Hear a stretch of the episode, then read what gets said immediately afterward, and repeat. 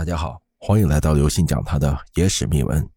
在历史的蛛丝马迹中找寻那些不一样的历史天空。大家好，欢迎来到刘信讲他的野史秘闻，在历史的蛛丝马迹中找寻那些不一样的历史天空。孝庄皇太后真的下嫁多尔衮了吗？这个传闻又是从何而来呢？你知道孝庄皇太后吗？公元一六四四年，清军在吴三桂的带领下挥师入关，女真人从此开始逐鹿中原，定鼎山河。在此次占领中原的过程中呢，有一位将领立下了汗马功劳，他便是多尔衮。他为清朝的开国基业立下了不世之功，从此地位显赫，礼绝百僚，常人更是难以企及。但是，这样一位具有汗马功劳的摄政王。却和一桩宫廷丑闻扯上关系，这便是孝庄太后下嫁多尔衮这件事儿。孝庄太后作为一代杰出的女政治家，顺治皇帝的母亲，是否真的做出过违背道德的下嫁行为呢？这件事情的争论呢，源于明朝遗民张煌言的一首诗：“上寿伤为何锦尊，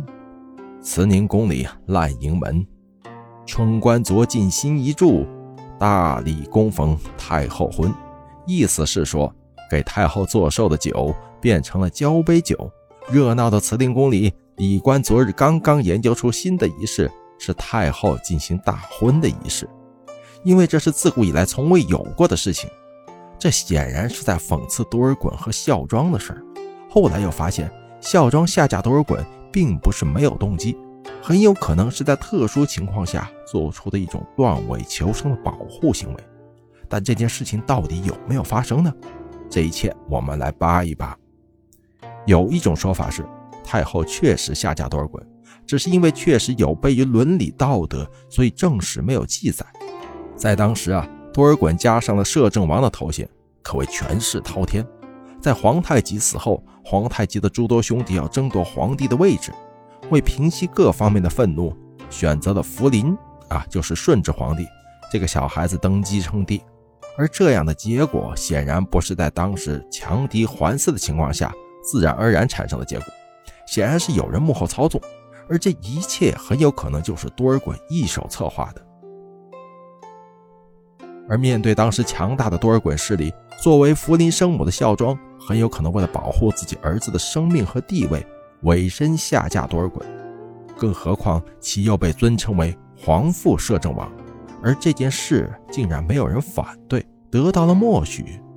甚至多尔衮在皇太极死后可以随意出入皇宫内院，这也就意味着他可以随意接触皇太极的妃子，与之私会，而这里面就包括可能下嫁的孝庄皇太后。最后更令人不解的是。她作为皇后，不但从感情上，从宗法上也应该与她的丈夫皇太极合葬。但是这位皇太后在遗嘱中嘱咐康熙不与皇太极合葬，而实际也确实并没有与之合葬，而是葬在了清东陵的围墙外。这不由得让人觉得，是否因为自己下嫁多尔衮，导致其内心有愧，所以不与皇太极合葬呢？总之，在当时的情况下，幼小的顺治皇帝是坐不稳皇帝宝座的。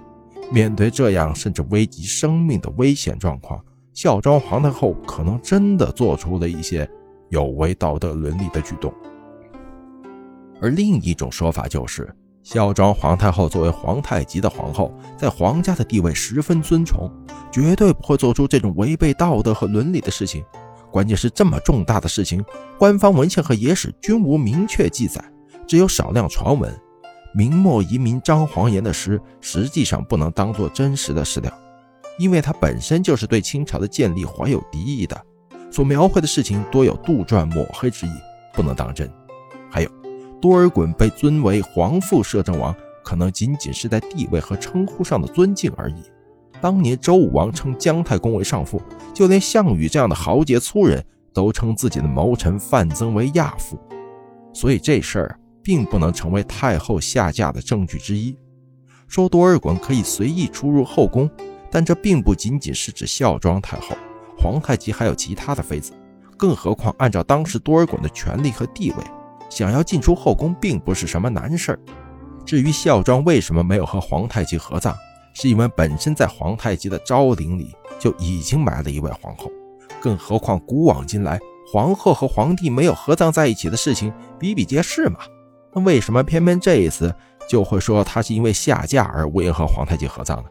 当时很有可能是孝庄太后根本没有下嫁多尔衮，但是面对多尔衮如日中天的权势和地位，她不由得想办法和多尔衮亲近亲近。以保护自己和自己年幼的儿子福临，而这种亲近在历史记载上也就造成了诸多误会。孝庄皇太后是一位杰出的女政治家，在福临痴心于汉族女子董鄂妃，甚至最后出家的时候，这位老太后一手把持朝政，没有让新建立的清朝陷入内乱。康熙皇帝也对自己这位祖母多有褒奖赞美之词。很显然，这是一位符合中国封建道德礼法的杰出女子。是断然不会做出这种事情的，更何况她在皇太极生前和丈夫举案齐眉，将后宫的事情打理得井井有条，她也不会做出这种对不起自己丈夫的事情。所以太后下嫁这件事儿可能是纯属子虚乌有，只不过因为当时的政治生态导致她不得不与多尔衮的关系走得过近，引起了人们的怀疑。各位听众朋友，本次节目呢就跟大家分享到这里。